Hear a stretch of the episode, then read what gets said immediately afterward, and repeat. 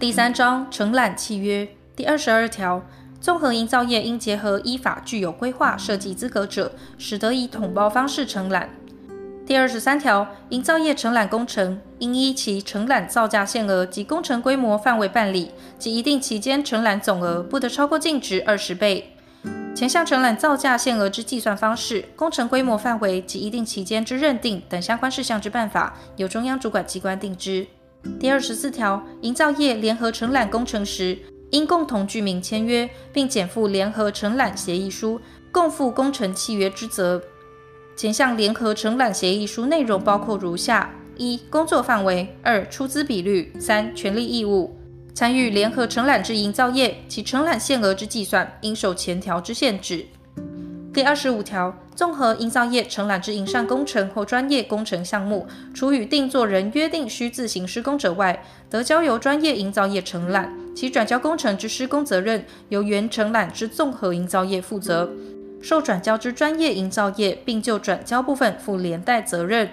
转交工程之契约报备于定作人。且受转交之专业营造业已申请记载于工程承揽手册，并经综合营造业就转交部分设定权利职权与受转交专业营造业者，民法第五百十三条之抵押权及第八百十六条因天赋而生之请求权，及于综合营造业对于定作人之价金或报酬请求权。专业营造业除依第一项规定承揽受转交之工程外，得依其登记之专业工程项目向定作人承揽专业工程及该工程之必要相关营缮工程。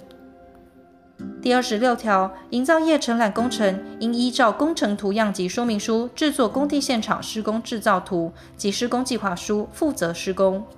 第二十七条，营缮工程之承揽契约应记载事项如下：一、契约之当事人。二、工程名称、地点及内容；三、承揽金额、付款日期及方式；四、工程开工日期、完工日期及工期计算方式；五、契约变更之处理；六、依物价指数调整工程款之规定；七、契约争议之处理方式；八、验收及保固之规定；九、工程品管之规定；十、违约之损害赔偿；十一、契约终止或解除之规定。